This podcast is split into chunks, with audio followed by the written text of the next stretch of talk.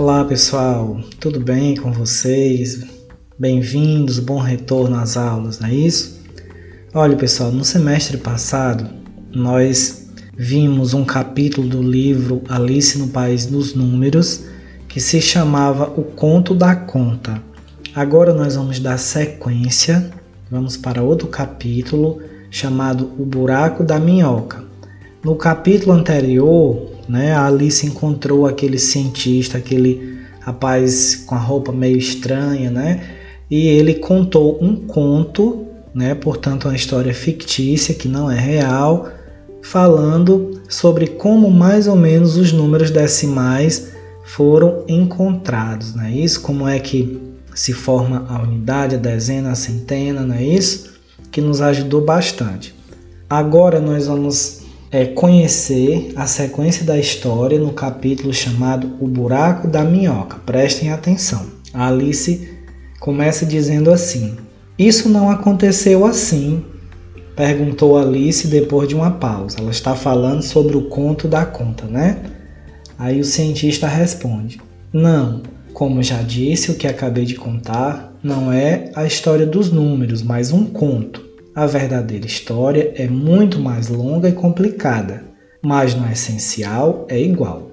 O que importa é que você entenda por que um ao lado de outro um é 11 e não dois. Conta mais um conto de números, pediu a menina. Achei que detestasse matemática. E detesto mesmo, mas gosto de ouvir histórias. Também odeio ratos, mas gosto das histórias do Mickey. Posso fazer algo mais interessante que contar outro conto. Você gostaria de dar um passeio pelo país dos números? É muito longe? Não, é aqui do lado. Venha comigo. O homem virou-se e desapareceu por entre o matagal de onde tinha aparecido minutos antes.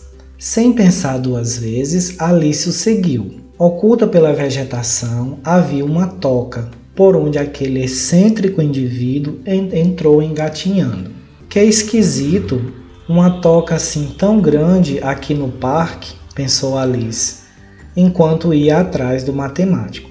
Se for de um coelho, deve ser de um coelho gigante, mas acho difícil encontrar coelhos soltos por aqui. A toca se inclinava para dentro da terra, e mesmo na escuridão, Alice conseguia distinguir a silhueta do matemático e alguns metros à sua frente.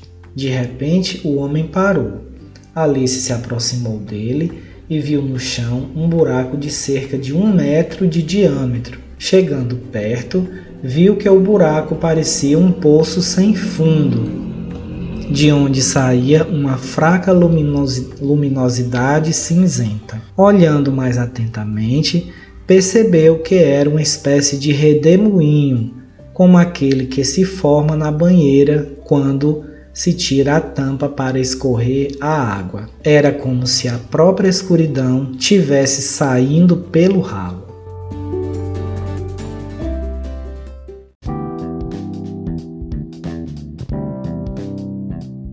É um buraco de minhoca que leva a um mundo paralelo, disse o matemático.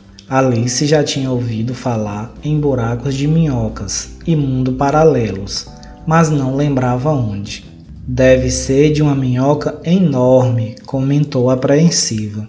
Não existe minhoca nenhuma.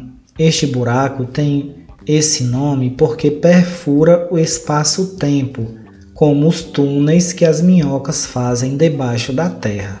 Tem a ver com buracos negros? Tudo, mas explico isso outro dia, quando o assunto for física. Por hoje, a matemática é suficiente. Dito isto, ele saltou dentro do redemoinho e desapareceu, como se tivesse sido engolido por uma irresistível força de sucção. Você está louco de achar que vou pular aí dentro, gritou a menina, embora achasse que ele não podia mais ouvi-la. Como a curiosidade em Alice era mais forte que o medo e a preguiça, ela encostou a ponta do pé no redemoinho para ver qual era a sua consistência. Foi como se um tentáculo invisível se enrolasse em sua perna e a puxasse para o fundo. Começou a girar sobre si mesma vertiginosamente, como um peão humano, ao mesmo tempo que descia como uma flecha pelo redemoinho. Ou melhor, como uma bala, pensou, pois tinha ouvido dizer que as balas giram em alta velocidade dentro do cano das armas para depois ter uma trajetória mais estável.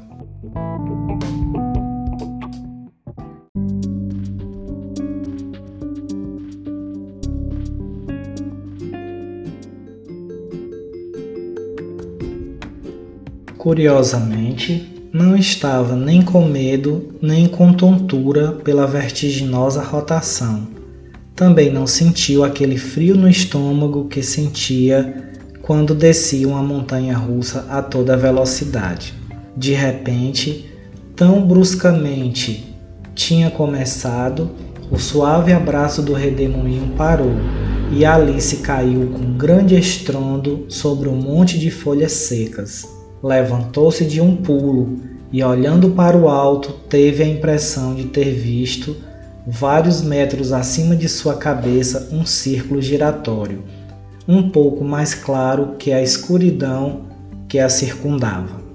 À sua frente pôde distinguir uma luz que vinha do fim de um corredor comprido. Atravessou o corredor até sair num amplo vestíbulo iluminado por uma fileira de lâmpadas penduradas no teto. No vestíbulo havia muitas portas, e o homem tentava destrancar uma delas com uma chave de ouro. A porta se abriu para um estreito corredor que terminava num esplêndido jardim. Pode entrar, disse o matemático com um sorriso enigmático. Alice entrou no corredor.